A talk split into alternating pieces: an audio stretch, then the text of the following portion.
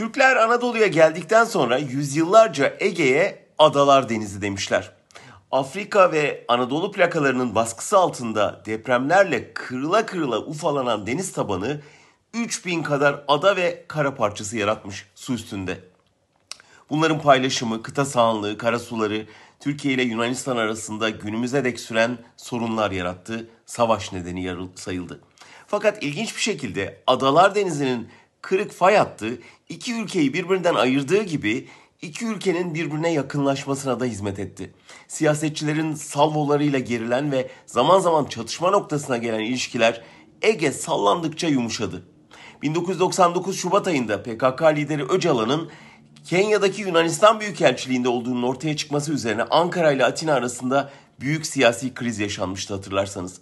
Tam o dönemde Türkiye'yi büyük yıkıma sürükleyen 17 Ağustos depremi bu krizi unutturmuş, Yunan halkının Ege'ye karşı Ege'nin karşı yakasına yardım elini uzatmasıyla yerini bir dayanışmaya bırakmıştı. 20 yıl sonra geçen cuma aynısını yaşadık. Geçtiğimiz aylarda Türkiye'nin Doğu Akdeniz ve Ege'de doğal gaz arama çalışmaları nedeniyle doğan gerginlik Ege'de donanmaları ve jetleri karşı karşıya getirmişti ki Adalar Denizi bir kez daha sallandı. Hem Yunanistan tarafında Samos'u hem Türkiye tarafında Seferihisar'ı vurdu.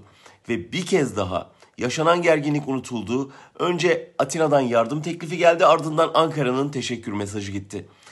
İkidir. Türkiye ile Yunanistan siyaseten gerilince Ege'de bir fay hattı kırılıyor ve doğa savaşı kışkırtan siyasetçilere durun siz kardeşsiniz diyor adeta.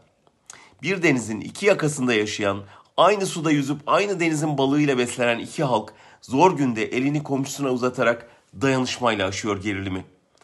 Keşke felaketler yaşanmadan bilinebilse barışın kıymeti.